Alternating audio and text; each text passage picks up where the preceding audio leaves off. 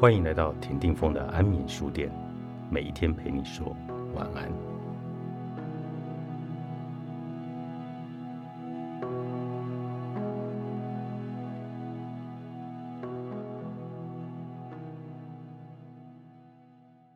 常以自我中心观点处事的人，可能是家庭关系或童年经验曾被漠视、被疏忽照顾，或曾被朋友背叛伤害。又或者曾有不安全的依附关系，因而习惯只信任自己，不愿沟通。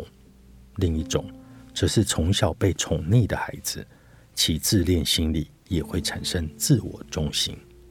害怕沟通的人，心里其实也想和别人建立关系，然而不懂得别人怎么想，也不好意思询问，因为怕被拒绝。于是，自我中心的断定对方需要什么，并以此行动。他们以为这也是人际互动，但其实只是单向的行为而已。他们认为自己为对方付出很多，对方却不知感恩的不为所动，结果得到挫败和生气，再次进入自我中心的封闭循环，得出反正。这世界上就是没有人接受我的结论，然后更退缩、更被动、更感到孤单。自我中心的人虽然不是自私，但在生活上没有人互动，久了也会觉得孤单、枯燥、无趣，对生活失去兴趣、忧郁、低落。另一类人则会放弃跟人接触，将精力移到事物上。自我中心不是问题，但人是群居性的动物，有与他人连结的需要，也需要有观众和付出的对象。正如同电影《浩劫重生》，主角虽顺利的在荒岛求生，一切生活皆可自理，但精神面还是需要类似人脸的排球威尔森向他说说话，才不至于孤单难受。自我中心观点虽然不是自私，然而一旦被误解，便很容易就此赌气，更加的封闭，害怕沟通，形单影只。如果你听到这里，觉得自己是这样的人，那么请接纳自己目前的状态。正如之前说的，事出必有因，不必怪罪或者否定自己。要改变，就从现在开始。重新学习沟通的方法，再试着经营看看。以下提供三个解方，相信你能脱离自我中心的习惯。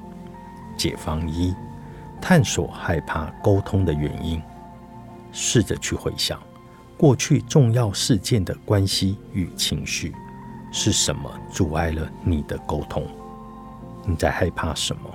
谈谈它，就能减少恐惧。找出因果，就有方向改善。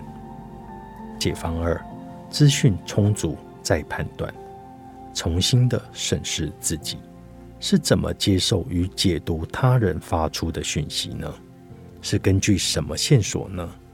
这资料是客观的解读，还是自己揣测的比较多呢？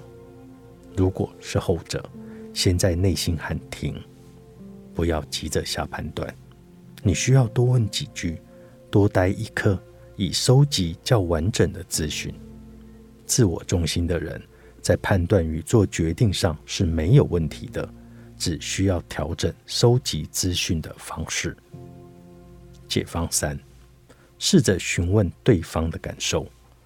沟通时要善用“你觉得呢”这个问句，尽量收集对方的感受。有时沟通需要的是。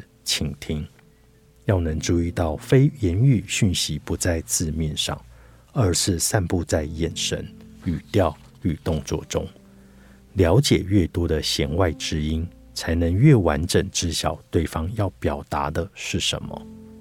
小白兔钓鱼的笑话告诉我们：沟通时要用对方能接受的方式，否则只是自我中心罢了。再者，也要清楚告诉对方。你想要什么？关系经营的原则就是知道自己的需要，具体的表达，询问对方感受，主动沟通，挑对时机做自己。作者林仁婷，方言文化出版。